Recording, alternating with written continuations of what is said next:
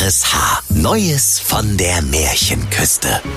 Frank Bremser erzählt bekannte Märchen völlig neu und im Schnack von Schleswig-Holstein. Der märchenhafte RSH-Podcast. Heute Die zertanzten Flipflops. Es war einmal der König Bruno Blumenkohl, der Gedünstete. Der lebte glücklich und zufrieden in seinem prächtigen Bungalow am Rande der schleswig-holsteinischen Märchenküste mit seiner liebreizenden Frau Igitte Blumenkohl. Eines Tages saßen sie auf der edelsteinverzierten Couch des Königs in der Thronstube, da sprach die Igitte, Also die ganzen Diamanten im Altschliff tun aber auch ganz schön weh am Moors. Können wir nicht mal was anderes machen, als dauernd auf der blöden, alten, durchgesessenen Edelstein-Couch zu hocken? Äh, ja, sprach da der König Blumenkohl. wie wär's denn mal, wenn du endlich mal Kinder kriegst? Das wäre auch mal eine Abwechslung vom Regierungsalltag auf der Couch. Da besann sich die Igitte Blumenkohl und gebar ihrem Bruno an Ort und Stelle Zwölflinge. Oh, danke. sagte König Bruno und blickte ein wenig ratlos auf den unordentlichen Haufen Säuglinge. Also manchmal übertreibst du aber auch ganz schön, du. Die zwölf Mädchen von der Anna bis zur Zara wuchsen heran und wurden prächtige Mops und pickegesichtige Teenager, die sich miteinander ein Bravo-Abo teilten. Sie schliefen zusammen in sechs Doppelstockbetten in ihrem Kinderzimmer und abends, wenn sie darin lagen, schloss der König die Türe zu und verschluckte den Schlüssel. Wenn er morgens die zwölf Prinzessinnen liebevoll mit dem Ruf weckte, Aufstehen, ihr Blimsen. Kinderzimmer ist keine Wärmestube. da sah er, dass ihre zwölf Paar Flipflops ganz zertanzt waren und niemand wusste, wie das zugegangen war. Da rief der König Blumenkohl am Sonntag beim schleswig-holsteinischen Märchenradio an und wurde zum beliebtesten Moderator der schleswig-holsteinischen Märchenküste, Frank Brumberg, durchgestellt. Und der König sprach, Oh Mann, oh, so ein Schied mit dem Schied. 200 Puls hab ich bald, du. Jeden Tag brauchen meine Töchter zwölf Paar neue Flipflops. Ich hab schon drei 1-Euro-Shops leer gekauft. Ich möchte mal wissen, wo die Blagen immer nachts tanzen gehen. Wer mir das sagen kann, der kann auch eine heiraten. Von mir aus auch mehrere. Töchter habe ich ja nun wirklich genug. Der einzige Haken bei der Sache, wer es nicht rauskriegt, wo die sich rumtreiben, der kann seinen Kopf in Zukunft unterm Arm tragen. Da sprach der Frank Brumbeer, das war unser König Blumi. Und der braucht eure Hilfe, sonst werden wir alle geköpft.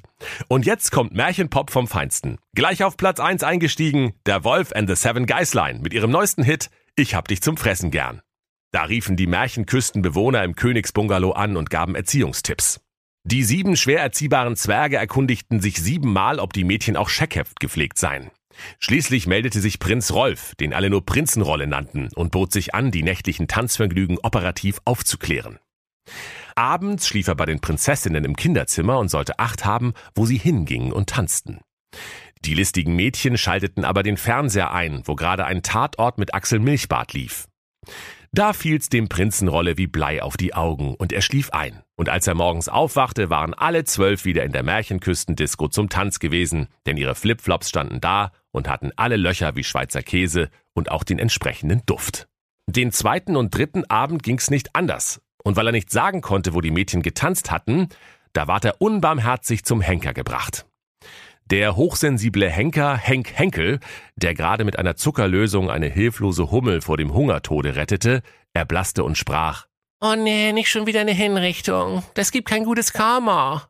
Da bekam der Prinzenrolle Mitleid mit dem Henker Henk Henkel und sprach. Ach komm, weißt du was, Mignon? Ich mag selber. Gib mal das Beil her. Und als er am nächsten Tage auf Arbeit erschien, da lachten seine Kollegen, denn er trug seinen Kopf unter dem Arm. Doch seine Kolleginnen beschwerten sich, denn sie fanden, er starre ihnen jetzt immer so in den Ausschnitt. Es kamen hernach noch viele und meldeten sich zu dem Wagestücke, sie mussten aber alle für den Rest ihrer Tage mit dem Kopf unterm Arm zur Arbeit gehen. Nun trug es sich aber zu, dass der langzeitarbeitslose Prinz Rocco Schmalbrust auf dem Weg zu seinem Zauberpilzhändler war, weil ihm der Alltag ohne Zauber ein wenig trist wurde. Ah, du schon wieder, sprach da der Zauberpilzhändler Giacomo Champignon. Du warst doch gestern erst da.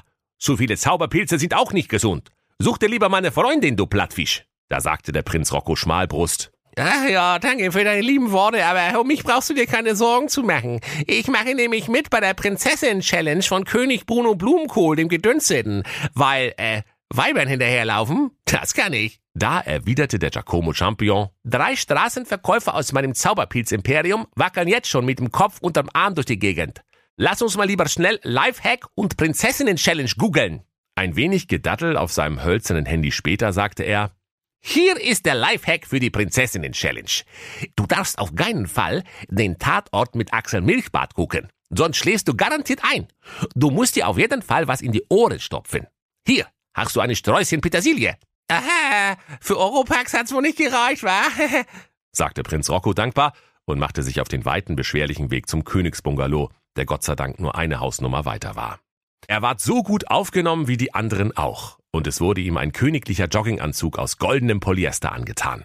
Abends zur Schlafenzeit ward er in das Kinderzimmer geführt, und als er zu Bette gehen wollte, kam die Älteste und schaltete listig den Fernseher ein. Hier, mein Prinz, sprach sie zum Rocco. Hast du ein Glück? Ausgerechnet heute kommt ein Tatort mit dem Märchenkommissar Axel Milchbart.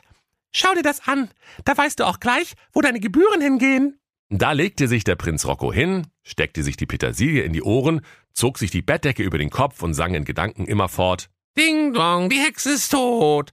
Ding dong, die Hexe ist tot. So dass er trotz Tatort wach blieb.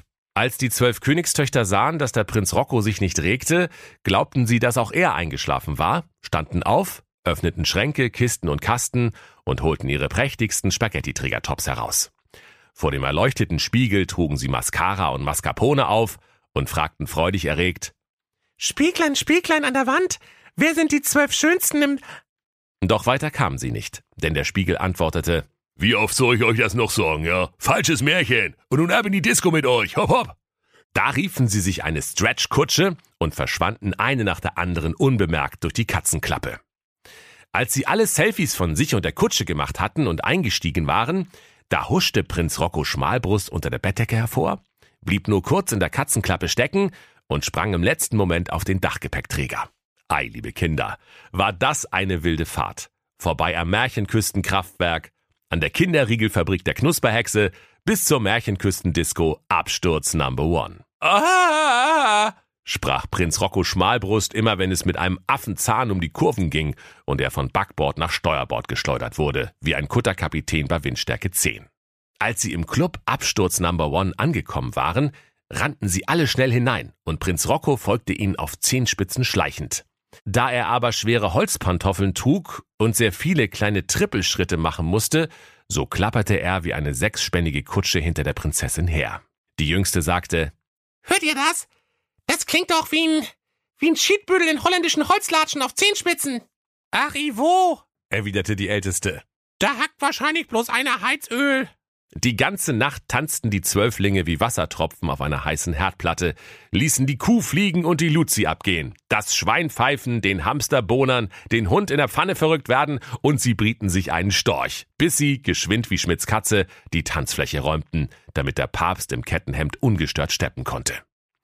Als in den frühen Morgenstunden ihre Flipflops in Fetzen hingen, wie die Kelly Family am irischen Nationalfeiertag, da waren die Mädchen vom Tanzen müde, setzten sich in die Stretchkutsche und befahlen dem Kutscheur, sie nach Hause zu bringen.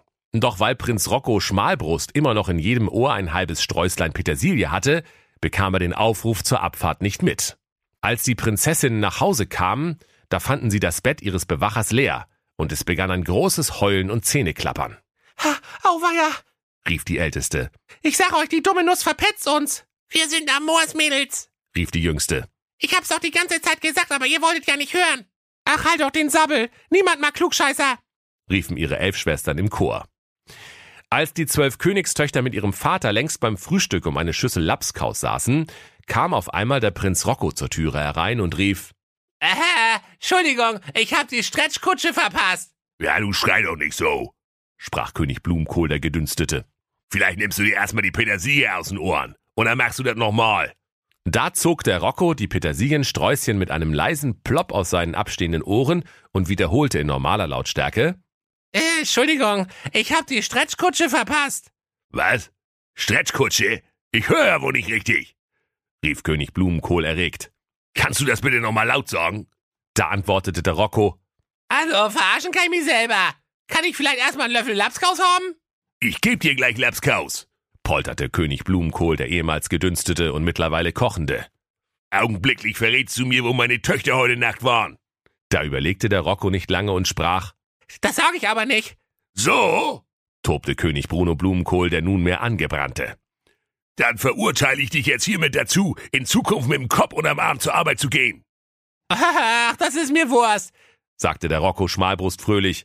Ich habe ja gar keine Arbeit. Aber dann wäre das Märchen beinahe gar nicht zu Ende gegangen, weil der hochsensible Henker Henk Henkel mal wieder Angst vor dem Richtbeil hatte.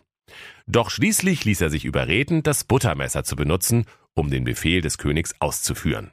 Prinz Rocco dankte dem guten Henkersmann für seine nicht immer leichte Arbeit.